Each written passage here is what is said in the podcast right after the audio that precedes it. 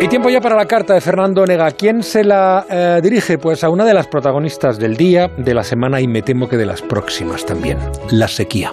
Don Fernando, buenas noches. Muy buenas noches, Juan Ramón, y malas noches, sequía. Escuché las cuentas de Roberto Brasero. 48 días de invierno y desaparecieron las lluvias. 40 días faltan para la primavera y podemos llegar a ella sin lluvias.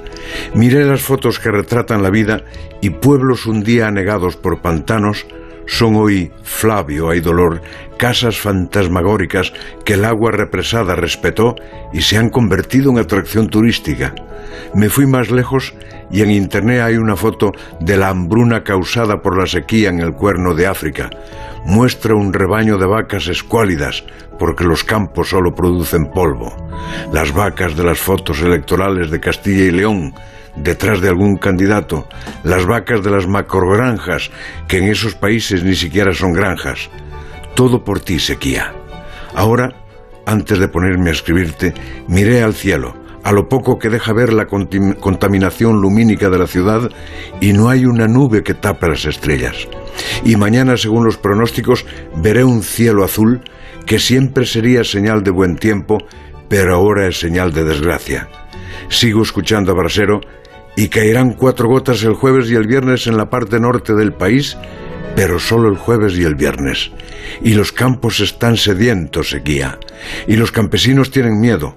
Las autoridades, que no se atreven a pronunciar tu nombre por alguna superstición, empiezan a situarse en prealerta. Y yo, que soy de tierra de lluvias y nublados y panzas de burra, siento la necesidad del agua como si se me secara la piel. No me atrevo a pedir que se hagan rogativas porque estas cosas ya no se llevan y los hombres y mujeres del tiempo no creen en los milagros, solo creen en las isobaras. Dentro de nada aparecerán los ministros a decir que esto es un fenómeno cíclico, que España está en el sitio del mapa donde triunfan los extremos, las inundaciones seguidas por la seca, los campos anegados ahora sedientos, los ríos desbordados ahora rellenados en Cataluña por desaladoras, el tren de borrascas seguido por el anticiclón. Y la versión política. El señor Casado, soñando con el cambio de ciclo, y el único cambio de ciclo resulta que vas a ser tú, temida sequía, la que siempre vuelve, la que demuestra que la historia se repite y espero que nadie tenga que volver a llamarte pertinaz. La brújula.